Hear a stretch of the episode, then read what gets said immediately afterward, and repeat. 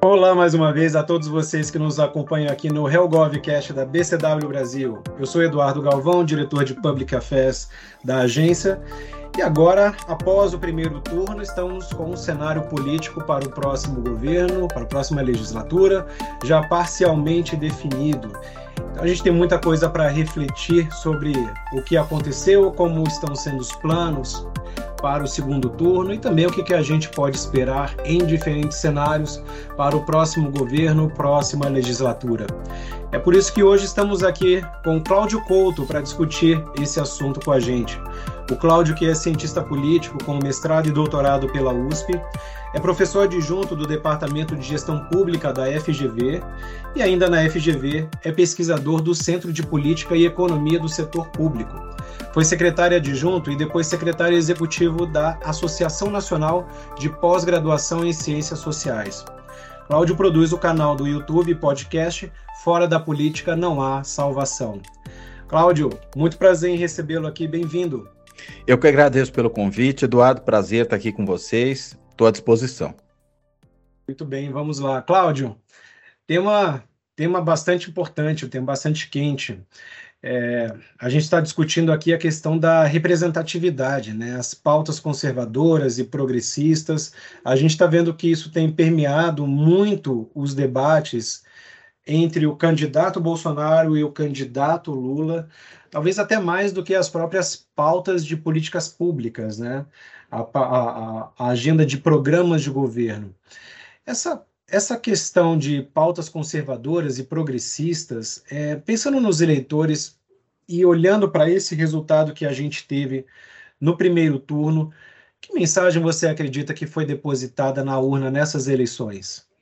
Olha, Eduardo, acho que a gente nunca pode pensar numa única mensagem, né? E não pode pensar numa única mensagem porque o eleitorado ele é muito diverso, ele se compõe de diversos grupos diferentes e, a rigor, cada um desses grupos pode ter tentado dar uma mensagem diferente nessa, nessa eleição. Acho que se a gente pensar numa eleição muito dividida, como foi essa, com os dois candidatos com votações até bastante próximas, a gente está falando de uma coisa como cinco pontos percentuais de diferença entre o ex-presidente Lula e o atual presidente Bolsonaro, é, a gente mostra o seguinte, que há duas parcelas do eleitorado que parece que têm concepções, eu diria, antagônicas de mundo né? porque estamos falando de candidatos que são muito divergentes entre si, muito distintos entre si.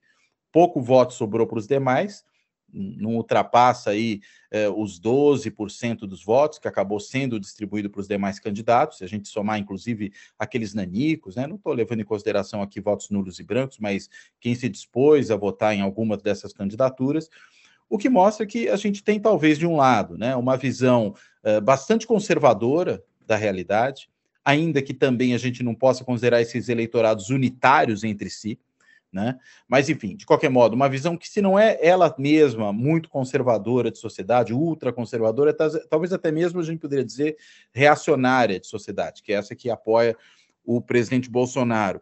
Eh, de outro lado, a gente tem uma visão que se, se compõe talvez de algumas dimensões. De um lado, uma dimensão mais propriamente progressista, no sentido é, liberal democrático do termo, e, e, acredito que muitos dos apoios que correram para o ex-presidente Lula aí durante o primeiro turno ainda das eleições e se intensificaram agora no segundo turno tem muito essa característica. Não estamos falando da esquerda tradicional. A gente tem também um eleitorado, esse sim, da esquerda tradicional, que, que vota no PT, vota em Lula, ou vota em outros partidos de esquerda, mas que, diante das circunstâncias dessa competição, se concentrou esse eleitorado de esquerda no Lula, e também uma grande parcela do eleitorado brasileiro para quem talvez essa, essa questão dos valores ultraconservadores ou conservadores não seja tão significativa, e o que acaba realmente importando são questões de ordem material. Né? E aí, particularmente, políticas voltadas à, à redistribuição, políticas redistributivas de riqueza, que são o que caracterizou o primeiro governo Lula nos seus oito anos e que é o que ele está sinalizando que deverá acompanhar o segundo. Uh, e, finalmente, acho que uma última questão que aparece de forma, a meu ver, muito clara nessas duas dimensões é uma preocupação grande do lado desse grupo que vai se formando em torno da candidatura a Lula, uh, de uma preocupação muito forte com a democracia e com a preservação do regime democrático. né, das liberdades que ele assegura, mas da própria competição democrática, e, de outro lado, uma despreocupação, no mínimo, com isso. Né, porque mesmo aqueles que não são propriamente apoiadores de um regime autoritário, ao se perfilarem ali do lado da candidatura Bolsonaro, com todas as ameaças que essa candidatura faz à democracia, às liberdades individuais, às liberdades coletivas, aos direitos de minorias, me parece que essa é, no mínimo, uma questão pouco relevante para alguns desses que hoje se perfilam ao lado da candidatura Bolsonaro. Então, acho que é, são realmente candidatos antagônicos sobre todos os aspectos, né? Um de esquerda, outro de extrema direita, um democrático, outro autoritário, um preocupado com questões sociais, outro muito preocupado com elas um uh, muito centrado em valores ultraconservadores, se não reacionários, outro centrado em valores mais progressistas, um monista, outro pluralista. Acho que realmente a gente está falando de dois mundos diferentes do ponto de vista da política. Cláudio, agora pegando um gancho de algo que você trouxe aqui, que é a questão de valores, a gente está vendo até, até talvez um movimento contrário do que acontece na América Latina, que é uma guinada à esquerda. A gente está vendo no Brasil uma guinada à direita, pelo menos à primeira vista, aparenta ser uma, uma guinada à direita. Eu estou falando isso porque a gente vê que dos no, se, considerando né, o grande número de senadores é, que foram eleitos pelo Partido Liberal e pelo União Brasil, 27 dos, dos 27 eleitos, 14 são apoiados pelo presidente, enquanto oito são apoiados pelo presidente Lula. Bolsonaro ganhou, dos 27, 14 Bolsonaro ganhou, dos 27 estados, ele ganhou em 14 estados. 13, em 13 estados, Lula ganhou. Então, houve um aumento muito grande dessa direita. E aí, eu fico me perguntando, Cláudio, se isso de fato é uma mudança ideológica ou se isso foi um, um, um apoio de ocasião, vamos chamar assim. Por que, que eu estou falando isso? Eu estou querendo fazer um paralelo com, com o orçamento secreto, né, o chamado orçamento secreto. A gente viu que boa parte do, do, da verba discricionária do, do Poder Executivo está sendo distribuída via emendas parlamentares, emendas de relator. Bom, isso tem aumentado ano a ano. Neste ano, né, o valor foi recorde, e agora, no final do ano, houve uma liberação também recorde até para esse ano. Então, houve muita liberação de verbas para ser usada no período pré-campanha. Você consegue enxergar um efeito orçamento secreto nessa, nesse resultado, seja para o parlamento, seja para, é, nas eleições para presidente nos estados? Você consegue enxergar, à primeira vista, te parece haver um, um efeito do orçamento secreto? Ou parece que, de fato, o Brasil está mudando um pouco a direção da ideologia? Olha, eu acho que são um pouco as duas coisas, Eduardo. Eu, eu diria o seguinte: talvez essa virada para a direita ela já tenha ocorrido lá em 2018, né? ou até mesmo se a gente voltar um pouquinho no tempo, em 2016, quando nós tivemos eleições municipais, e já naquele momento houve aí um crescimento de certas candidaturas à direita. Nós tivemos, sobretudo, naquele momento, uma onda antipolítica particularmente de rechaço à classe política tradicional, elegeu figuras que eram claramente outsiders naquele momento, embora nem todos estão à direita assim. Estou pensando, por exemplo, no João Dória na cidade de São Paulo, no Alexandre Calil em Belo Horizonte, que se elegeram em cidades importantes, mas há outras cidades, país afora, em que também figuras que chegaram de fora da política tradicional acabaram se elegendo. Eu entendo que o espírito que estava se construindo ali e que já tinha sido iniciada a sua, a sua aparição nas, nas manifestações de junho de 2013, né, quando havia um rechaço claro a partidos políticos, um repúdio a eles, já era uma onda mais à direita. Eu acho que ela já estava posta ali. Em 2018, ela ganhou um impulso muito mais claro, com não só a eleição do Bolsonaro à presidência, mas também a eleição claro, de uma bancada bolsonarista. É bom lembrar que o, o, então PSL, né, Partido Bolsonaro naquele momento, foi o partido com a maior votação para a Câmara de Deputados, ainda que ele não tenha feito a maior bancada por questões aí de regras do, do processo eleitoral, ele já teve a maior votação para a Câmara naquele momento. Alguns governadores se elegeram nessa onda bolsonarista, claramente colando nele. O próprio Dória, que eu, que eu mencionei há pouco, quando se elege governador, parece como o Bolsodória, o, o Wilson Witzel, que era um ilustre desconhecido até pouco tempo antes da sua eleição, aparece como candidato forte no Rio.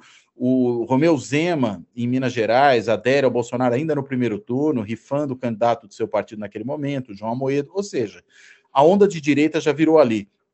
Até um colega, uh, o Jairo Nicolau, publicou um livro referente àquelas eleições em que ele disse que o Brasil dobrou a direita. E acho que ali foi realmente a dobrada.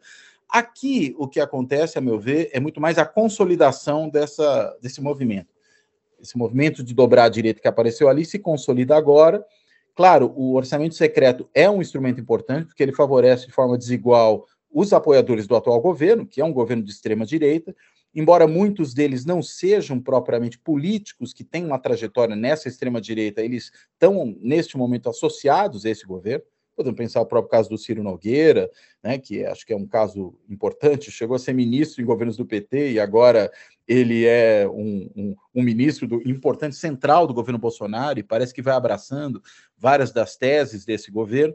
Mas o fato é, se beneficiaram dessa, dessa consolidação, se beneficiaram dos recursos que isso, eh, esse orçamento secreto gerou à sua disposição, gerando essa competição desigual a qual eu fiz menção, eh, e se, eu diria, se beneficiaram também de um outro aspecto que está aparecendo, inclusive, em algumas pesquisas de intenção de voto, um grau de mobilização política muito mais intenso à direita do que à esquerda na sociedade.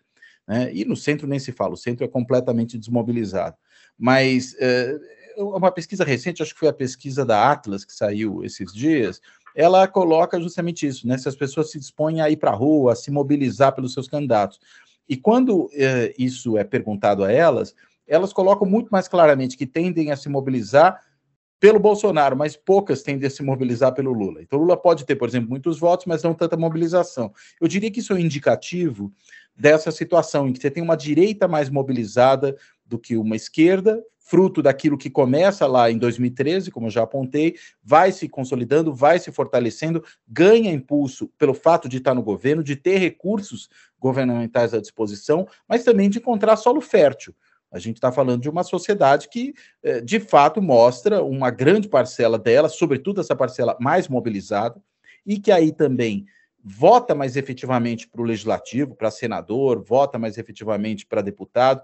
É, muitos outros eleitores simplesmente votam em branco, não, não se omitem dessa votação ou fazem um voto é, que não tem muita relação com as suas escolhas para a disputa majoritária. Não me parece que é o caso de uma grande parcela desse eleitorado mais à direita. Então, eu acho que todos esses fenômenos conjuntamente é que produziram essa situação de agora, né? essa, esse crescimento do, do próprio partido do presidente, do PL, o partido de agora, né?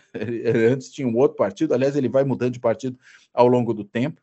É, e que cresce esse partido, como você bem colocou, Eduardo, na eleição para o Senado, também na eleição para a Câmara, elegendo aí é, não apenas, é, digamos, políticos de direita tradicional, pragmática, esses partidos chamados centrão, como a gente convencionou vê-lo ao longo do tempo, mas também políticos de uma direita mais ideológica, né, numa direita mais doutrinária, mais apegada às teses que o bolsonarismo hoje lidera.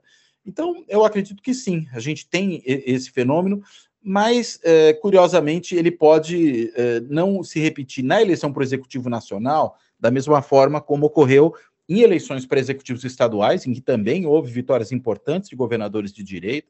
Falei já do Zema, que se reelege no Rio, o governador Cláudio Castro no Rio não, desculpa, o Zema em Minas Gerais, o Cláudio Castro no Rio de Janeiro, o Onix Lorenzoni que chega ao segundo turno uh, no Rio Grande do Sul, Ratinho Júnior que também se reelege, um segundo turno entre dois candidatos à direita em Santa Catarina, que de qualquer maneira é um estado já tradicionalmente bem à direita, bastante conservador, enfim, você tem esse crescimento da direita, tanto no nível executivo, no plano estadual, em certos estados, no centro-oeste do país também, estava esquecendo aqui de mencionar, mas uh, igualmente para o legislativo, sobretudo na eleição majoritária para o Senado. Então, eu acho que realmente é esse o processo que está se dando, essa consolidação. Mas a reeleição possível, e eu diria até hoje ainda mais provável, do Lula para a presidência, mostra que tem mais coisa aí. Né? E talvez mais coisa que tenha a ver, particularmente, com esse eleitorado menos mobilizado politicamente, menos ativado politicamente, E olha que anos atrás a gente diria que quem tinha militância era o PT, agora parece que quem tem militância é o bolsonarismo. Veja como as coisas vão mudando. E agora, enfim, podemos gerar essa situação dividida, né, em que a gente vai ter um executivo mais progressista e um Congresso com um bloco muito significativo bem à direita. A gente vai chegar nessa parte do, do próximo governo. Antes eu queria abordar um pouquinho a questão do segundo turno.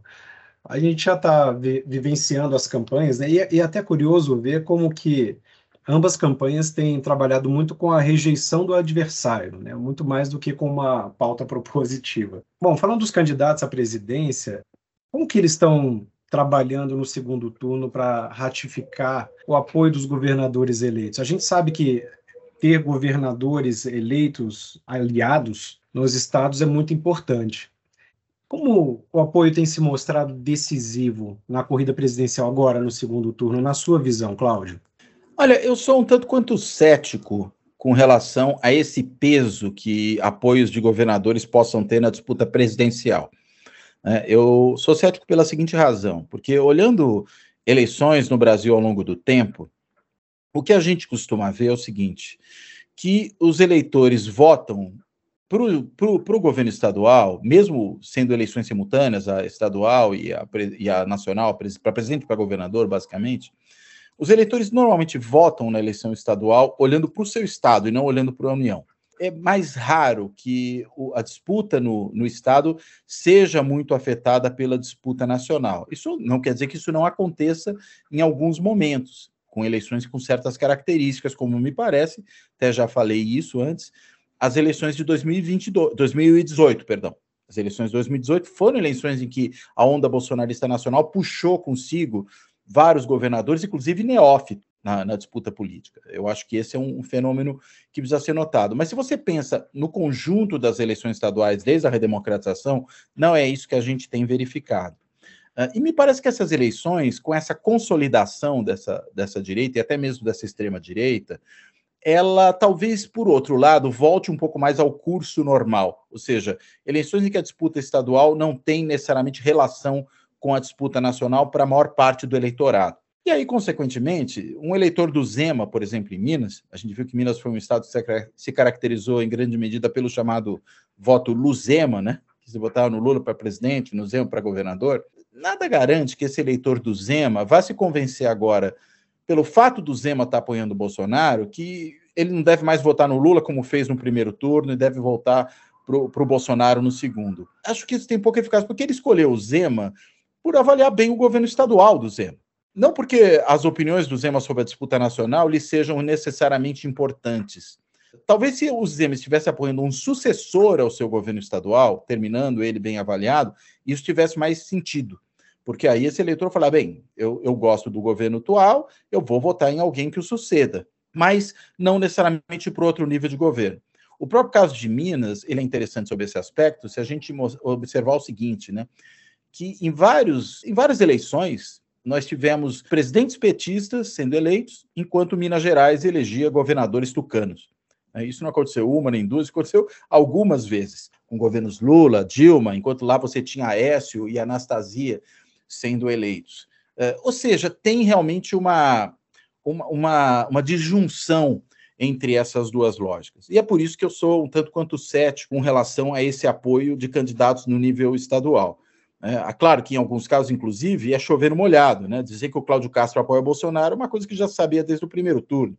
Né? Não vai mudar muita coisa. O Onix no Rio Grande do Sul e assim vai. Né? O Zema é uma relativa novidade, até porque o Zema já foi apoiador do Bolsonaro na outra eleição, se recolheu um pouco agora. Curiosamente, né? quando ele tinha um candidato mais forte no Partido Novo, que era o Amoedo, não apoiou o Amoedo, apoiou o Bolsonaro. Agora que ele tinha um candidato é, muito fraco, né, que é o Dávila, ele resolveu apoiar o Dávila para não apoiar o Bolsonaro e não se queimar com o eleitorado lulista de Minas Gerais. Mas, enfim, seja lá como for, eu duvido que o eleitor mineiro seja muito surpreso e que significa uma novidade para ele, que pode mudar a sua opção de voto, esse apoio. E eu acho que isso vai valendo em outros estados, né? O Caiado, em Goiás, né? ou se a gente olhar para a Bahia, é, o candidato petista, o Genônimo, de um lado, e de outro lado, o, o ACM Neto, que prefere também, nesse momento, ficar um pouco em cima do muro.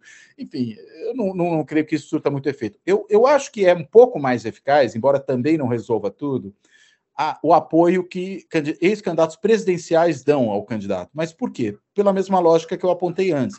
Porque quem vota no Ciro, na Tebet, para pegar os dois mais importantes, vota neles para presidente. Um apoio que esses candidatos dão à presidência, a uma outra candidatura, tem mais relevância, porque está no mesmo plano de preocupações, do que um candidato, um apoio que eles poderiam, porventura, por exemplo, dar para uma candidatura num Estado né, em que também esse descolamento vai acontecer, aí não de baixo para cima, mas de cima para baixo.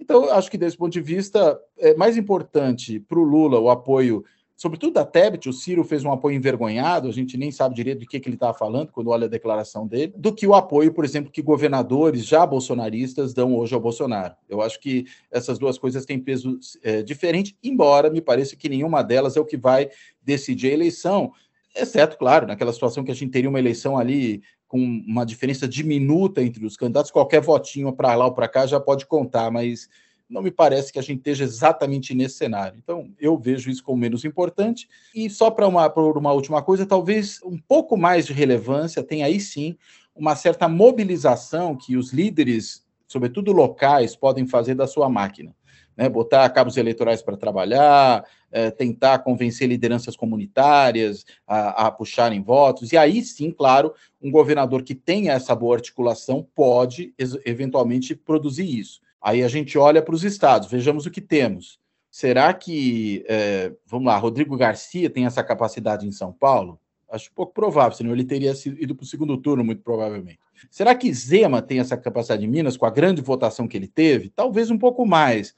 Só que quando a gente observa que o Zema teve um, um resultado ruim na sua eleição para o Senado, o candidato dele ao Senado foi um fiasco, e ele também não conseguiu eleger mais do que um deputado do Partido Novo né, para a Câmara dos Deputados, eu ficaria com o pé atrás. Eu não sei o quanto realmente eh, ele é capaz de produzir ali um, uma grande mobilização no âmbito estadual para puxar votos para aqueles que ele apoia. Eu realmente acho que é a cabeça do eleitor e a avaliação que faz dos candidatos que realmente pesa nessa hora. A gente falou muito aqui em Minas e não é não é à toa, né? Minas Gerais sempre foi um estado muito simbólico nas eleições, né? Dos presidentes eleitos desde a redemocratização ganharam em Minas Gerais. Então, é, é, um estado que historicamente é importante né, na, no, no nosso, nas nossas corridas presidenciais. E quando a gente olha para o Sudeste, eu estou falando principalmente Minas, São Paulo e Rio, a gente está falando de 42% do eleitorado. Uhum. Então é, é, é, bastante decisivo né, para para qualquer eleição, é decisivo agora para o segundo turno, e a gente está vendo as campanhas mirarem no Sudeste, né, nessa reta final.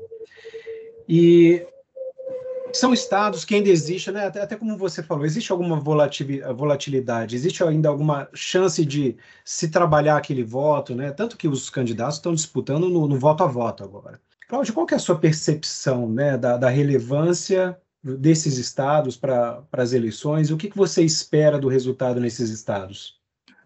Olha, acho que são estados realmente centrais pelo tamanho né, dos colégios eleitorais. Nós estamos falando dos três maiores colégios eleitorais do país. O caso de Minas é um caso interessante, né? Porque você bem lembrou aí o, o caso mineiro. Minas tem aparecido em seguidas eleições como aquele estado em que o vencedor nacional também vence. É, às vezes eu vejo gente se referindo a isso como se fosse quase que uma propriedade mágica de Minas Gerais, né? Ganhou em Minas, ganha no país. E a gente sabe que não é bem disso que se trata, né? Na realidade, Minas Gerais é, de certa forma, uma amostra do país, é um microcosmo do Brasil. Então, a distribuição por classe social, grupos étnicos, que se repete país afora, religião, que a gente vê ocorrendo no Brasil como um todo, ela se reproduz em ponto menor em Minas Gerais. E aí Minas Gerais vira realmente esse estado amostra. Então, Minas Gerais é um espelho do Brasil. Ela, ele reflete o que acontece no país como um todo. Veja, na eleição presidencial sem conectar isso com a disputa estadual, que aí obedece à lógica da cabeça dos mineiros, né? Estão elegendo seu governador, seu senador, e não necessariamente espelhando o resto do país na escolha presidencial. Acho que é importante separar essas duas coisas aí, porque há questões de ordem regional que, que não tem como ser extrapoladas. Mas é claro que ter votos fortes em Minas, por si só, a despeito dessa condição de microcosmo do Brasil, é importante pelo fato de que Minas é o segundo colégio eleitoral do país que, vamos dar o peso devido às coisas, significa ter, na realidade, o peso do interior de São Paulo. Né? É isso que significa o, o, eleitorado mineiro inteiro. Por quê? Porque quando a gente vai para a região metropolitana da Grande São Paulo, a gente está falando de um eleitorado também muito grande, né? que se divide quase que meio a meio né? entre a região metropolitana da Grande São Paulo e é, o interior do estado. Uh, e aí a gente vê dois cenários muito diferentes, né? Com o Lula tendo vantagem nessa região metropolitana e perdendo nesse interior que tem características que talvez o aproximem do ponto de vista da sua composição social, ideológica, do que é também hoje o centro-oeste brasileiro, naquele, daquele cinturão do agronegócio ali mais desenvolvido, do agronegócio eh, de ponta que a gente tem no centro-oeste. Então, é, é curioso que o sudeste se divide em mini-sudestes. Minas, capital interior, São Paulo, capital interior, estou simplificando, né? Quando eu falo capital, quero dizer as regiões metropolitanas das capitais. Uh, e ainda tem o Rio de Janeiro, que vai ter uma outra característica. Estamos falando do estado que, é o, em termos proporcionais, é o segundo com maior é, participação de evangélicos na população.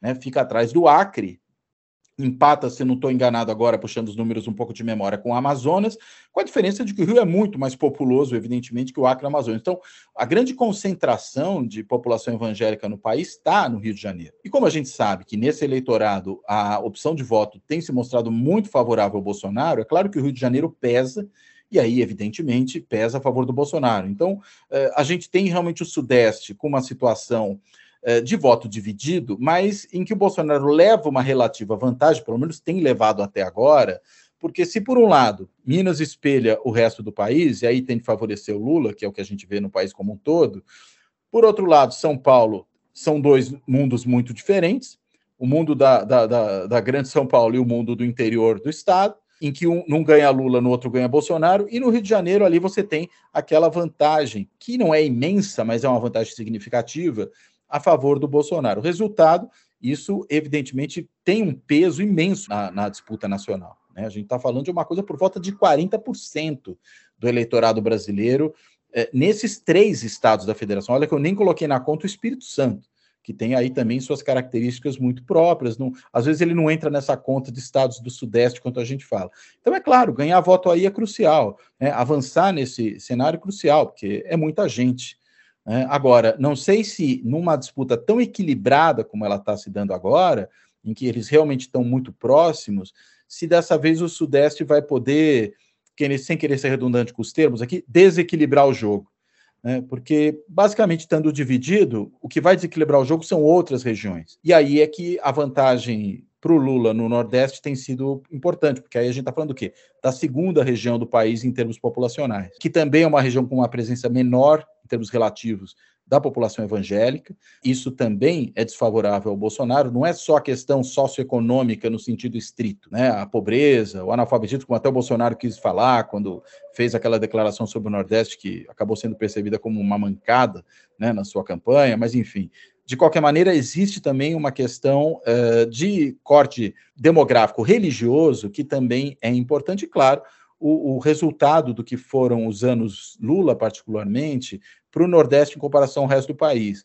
É, é bom lembrar que, nesse período, o Nordeste teve um crescimento chinês, enquanto o resto do país teve um crescimento japonês. Então, essa diferença de ritmo de crescimento mostra também uma, um, um impacto da economia brasileira para o Nordeste nesse período que é muito desigual. E eu acho que a boa memória que grande parte dos eleitores nordestinos, não só os de baixa renda, mas também eleitores das camadas de renda mais elevada têm, provém em boa medida disso.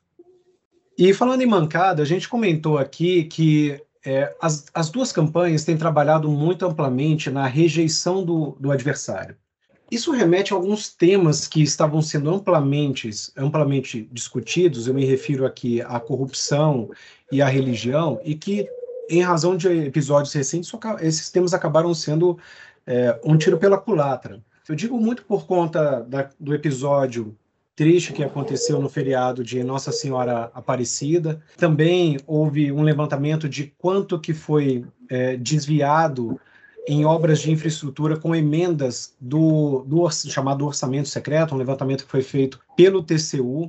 Então parece que esses temas que estavam sendo pautas de discussão, eles acabaram sendo um, um feitiço que virou contra o feiticeiro. Agora, não sei também, Cláudio, em que medida isso consegue ser efetivo para de fato esvaziar o quantitativo de votos, para de fato tirar votos de um candidato ou de outro. Você acredita que essas armadilhas elas vão mais fazer barulho ou elas vão, elas têm de fato um potencial é, de prejudicar o, o eleitorado das duas campanhas? Olha, acho que pode ter algum efeito, né? Mas também acho que tende a ser um efeito marginal, né? Por quê? Porque a gente, quando fala dessas duas candidaturas presidenciais, a gente está falando de candidaturas que já estão muito consolidadas, né? Você mencionava, e já tinha falado disso antes, a questão da rejeição, né? A gente tem duas grandes rejeições, rejeição a, a, a Lula e ao PT de um lado, rejeição ao bolsonarismo de outro. Uh, é curioso que ao longo das últimas duas décadas, né, em eleições no Brasil, e há um estudo interessante sobre isso, que é feito pelos professores César Zucco e David Samuels, eles mostram que boa parte da, da disputa eleitoral em plano nacional no Brasil, na disputa para a presidência em particular, ela se define como PT-anti-PT. Né? Ou seja, isso era o grande balizador, o organizador da disputa política nacional. Muito possivelmente, a depender também, claro, ainda do que será o resultado dessas eleições, é possível que a gente passe a ter dois balizadores a partir de agora, né? O antipetismo de um lado, o antibolsonarismo de outro. Né? É, tanto que é, é interessante que quando a gente olha essas pesquisas que têm saído esses dias, né, essas pesquisas mostram que existe é, uma, ainda uma grande parcela do eleitorado que consegue se definir a partir daí. Né? Perguntado sobre se são mais petistas, mais antipetistas ou nenhuma das duas coisas, embora a maior parte das pessoas diga que não é nenhuma das duas coisas, né, o fato é que é, uma grande quantidade deles ainda se diz ou petista ou antipetista. Né? Uma pesquisa da Atlas, só para mencionar os dados, né? 31% das pessoas dizem que são antipetistas, 21% dizem que são antipetistas. Então aí a gente já tem mais da metade, né? E 43% não é nenhuma coisa nem outra. Ou seja, uh, se esses que não são nem petista nem antipetista, não foi perguntado sobre o anti-bolsonarista, se a gente tivesse ainda a pergunta aí anti-bolsonarista, é possível que a gente tivesse um percentual um pouco diferente. Pena que essa pergunta não foi feita na pesquisa para a gente ter esse balizador. Mas diante dos dados, diante da rejeição muito alta que há ao Bolsonaro, da avaliação do governo, que em que ruim e péssimo geralmente tem mais péssimo do que ruim quando a gente desagrega, é, tudo isso me faz crer que é, essa coisa mudou a partir de agora com essa dicotomia. E isso faz o quê? Isso gera uma consolidação das escolhas que dificilmente é afetada por eventos de conjuntura, como foi, por exemplo, aquele, aquela, aquela marcha sobre a Aparecida, que a gente viu né, acontecer no feriado do dia 12 de outubro, né, enfim, aquele espetáculo terrível ali que manifestantes bolsonaristas fizeram, bebendo dentro do santuário, vaiando o padre, é, perseguindo o cidadão que estava com uma camisa vermelha, esse tipo de coisa né, é, gritando mito dentro da catedral, essas coisas todas. Mas, enfim, é claro que isso pode pegar mal para uma parcela do eleitorado católico, é claro que isso pode piorar um pouco mais a situação do Bolsonaro junto a uma parcela do eleitorado católico, quando ele já vai pior. Eu sou um pouco cético em crer, claro que as próximas pesquisas podem me desmentir, que isso vai ter um efeito avassalador. Acho que não vai ser um efeito avassalador, mas eu acho que pode ter ali, tirar um, dois, três pontos percentuais, se tanto, do Bolsonaro nesse eleitorado, numa, numa eleição que já está tão assim renhida, com uma certa vantagem para o Lula, de repente isso pode prejudicar. Mas eu, eu, se tivesse que apostar em um, dois ou três, apostaria em um e não em três. Acho que a dimensão ainda é muito essa, dada essa consolidação dos blocos.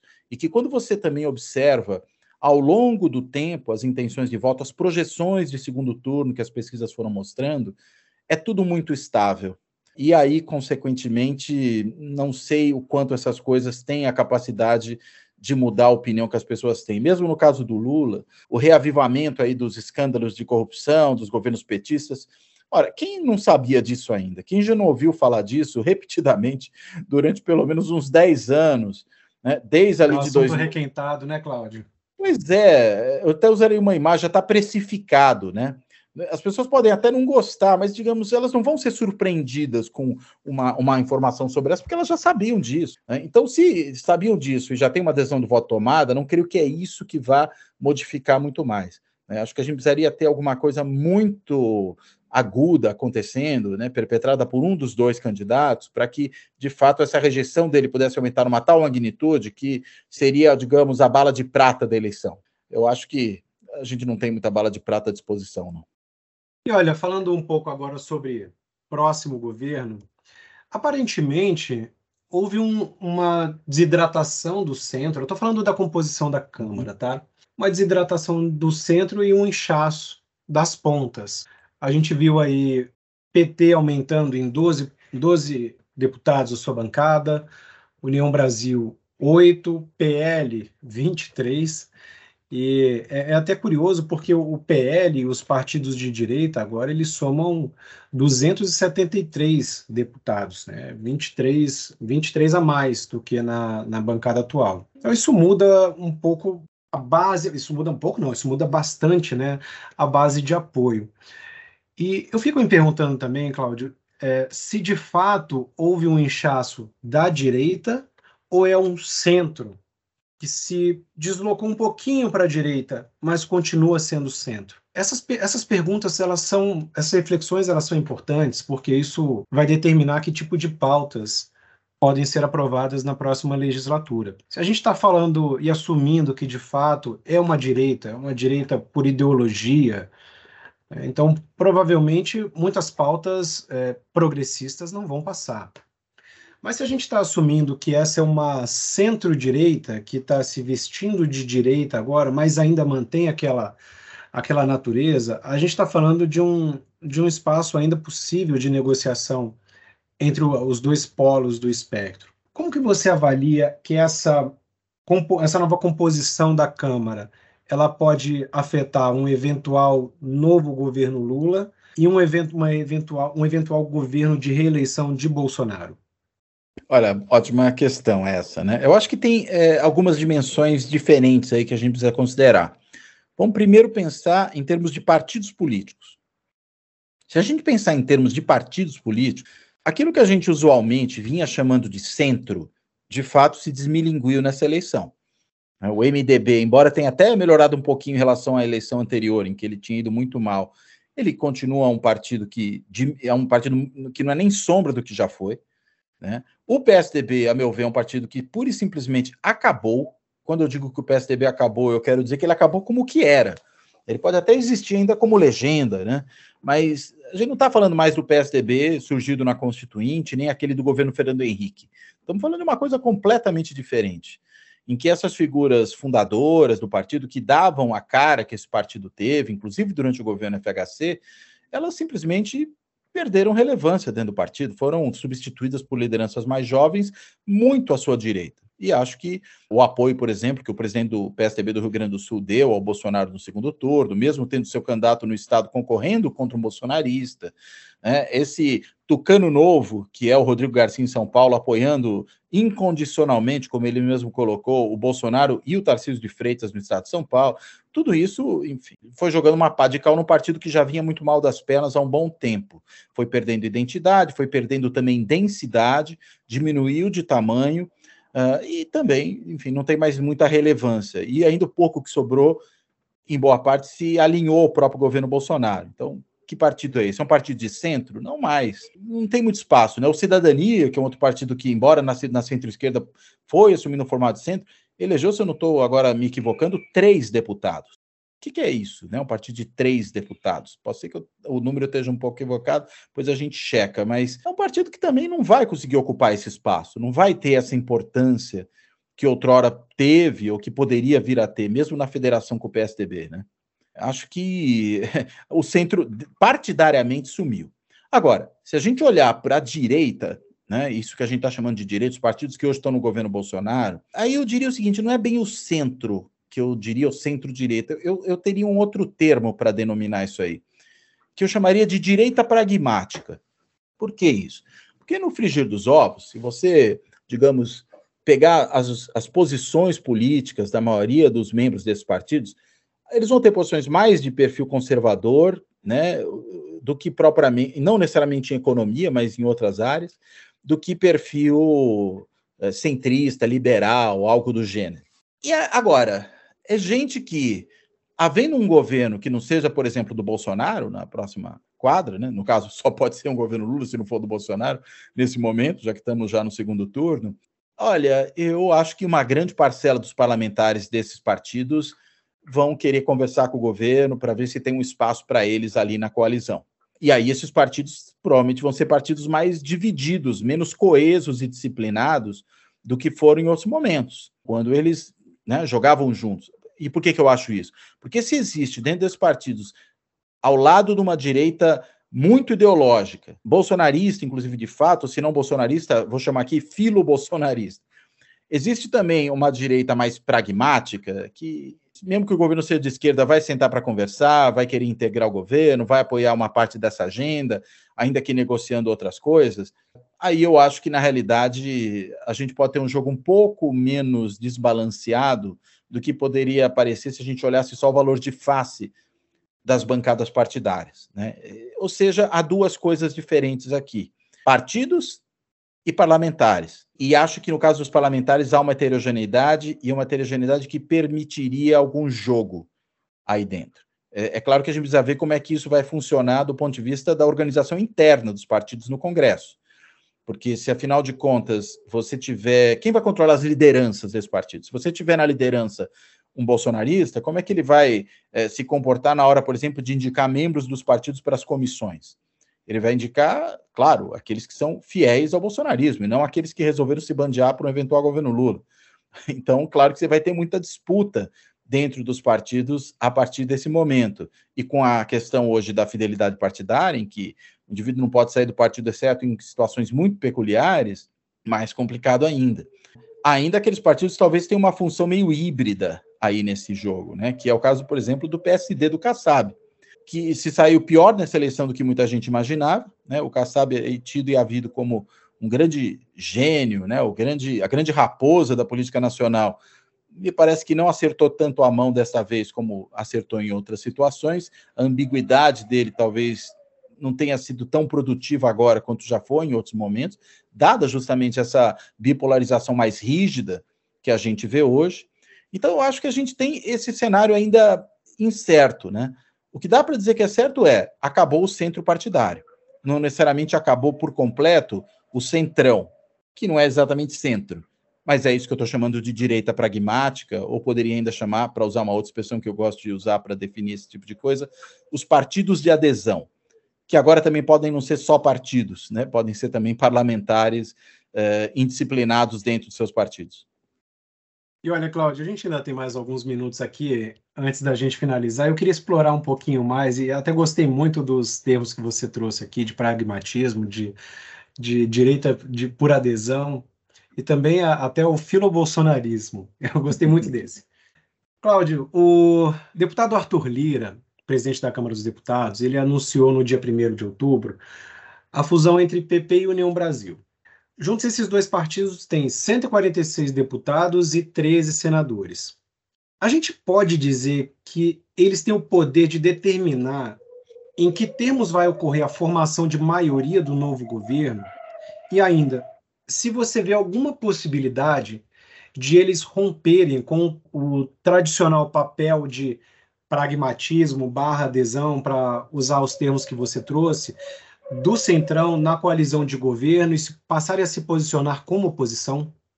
Olha, poder pode, mas eu não sei se é muito provável. É, no caso do União Brasil, eu até imaginaria isso como, em parte, mais provável, pelo que do União Brasil ainda é DEM. E eu estou dizendo isso com base numa, num fato, que durante os governos petistas de Lula e Dilma, é inegável que o PFL, DEM, se manteve na oposição. Ou seja, jamais aderiu diferentemente do que ocorreu com o PP, diferentemente do que ocorreu com o PSD, do, com o próprio PTB, que hoje virou um partido de ultradireita, filo-bolsonarista também, no caso aí do Padre Kelman, que foi reduzido a um deputado na Câmara, que muito provavelmente vai sair do partido porque é, a legislação faculta, né, a membros de partidos que não alcançaram a cláusula de barreira mudarem de partidos sem qualquer tipo de sanção. Enfim, eu acho que essa, essa fusão, é, ainda para mim, é, ela, ela reserva uma grande dúvida. Porque se realmente prevalecer essa posição que foi a do PFL-DEM durante os anos petistas, ele realmente pode se firmar como uma oposição de direita a um eventual governo do Lula. Agora, se prevalecer a posição fisiológica do PT, que foi a que prevaleceu no partido ao longo das últimas décadas, eu, eu acho que talvez o partido tome um outro rumo pode até ser isso da divisão que eu tinha apontado, né? que eu acho que é o que corre o risco também o PL de sofrer. Vamos supor que o Lula ganhe eleição. Será que essa fusão se mantém mesmo assim? Será que, de repente, para o PP não seria mais interessante conversar com o Kassab e fundir com o Partido Kassab ou criar uma federação ali com o Partido Kassab? Porque se o PP quiser aderir, na sua maioria, ao governo petista, ora, é bem possível que seja melhor não estar com um partido mais rigidamente de oposição e estar com um partido mais flexível. Né, que, como o Kassab certa vez disse, não é de direita, nem de centro, nem de esquerda, muito pelo contrário, também não é oposição nem é governo que pode não ter funcionado muito bem nessa eleição, mas pode funcionar no próximo governo. São momentos diferentes. E se ele for fortalecido com certas adesões, mais ainda. Então, sei lá, eu, eu acho sim que a gente vai ter, isso eu, eu afirmo sem tanto receio, a gente vai ter certamente uma direita mais consistente dentro do Congresso para fazer oposição ao governo Lula ou dar sustentação ao governo Bolsonaro. Eu acho que isso, a meu ver, é claro. Mas eu não não tenho nenhuma certeza, aliás, eu acho que isso não, não acontece, que essa direita mais dura, ela será majoritária dentro do Congresso. Ela hoje compõe partidos que somados são majoritários, mas não quer dizer que a direita dentro desses partidos seja ela própria majoritária. E aí é que eu acho que mora o espaço para outras configurações e outros apoios políticos se desenharem. Então, na sua visão, na hipótese de uma vitória do candidato Lula, a gente muito provavelmente não teria um, um cenário de presidente e congresso antagônicos, mas muito mais provavelmente a gente teria um cenário de presidente e congresso que tem as suas diferenças, mas encontram um espaço de diálogo. É isso? Eu acho, eu acho que é isso. No caso do governo Lula. No caso do no governo Bolsonaro, Lula. eu acho que aí o que você pode ter é um congresso que vire, de certa maneira, o esteio legislativo de um governo de vocação claramente autoritária.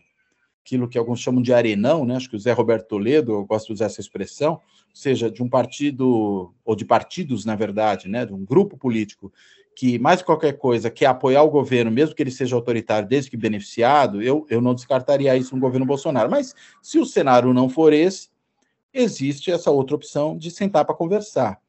E aí, enfim, a gente volta um pouco para a lógica do velho centrão, dos partidos de adesão, e não mais desse esteio de, de autocracia eletiva que a gente pode ter aí, desse governo iliberal que se desenha para o próximo período, caso o Bolsonaro seja de fato reeleito. Excelente, Cláudio. A meio caminho entre o primeiro turno e o segundo turno, discutimos aqui o que, que aconteceu, as estratégias das campanhas dos presidenciáveis para o segundo turno e também o que a gente pode esperar em diferentes cenários para o próximo governo. Cláudio, que conversa excelente, muito bom conversar contigo, prazer em tê-lo aqui conosco, esperamos recebê-lo mais vezes.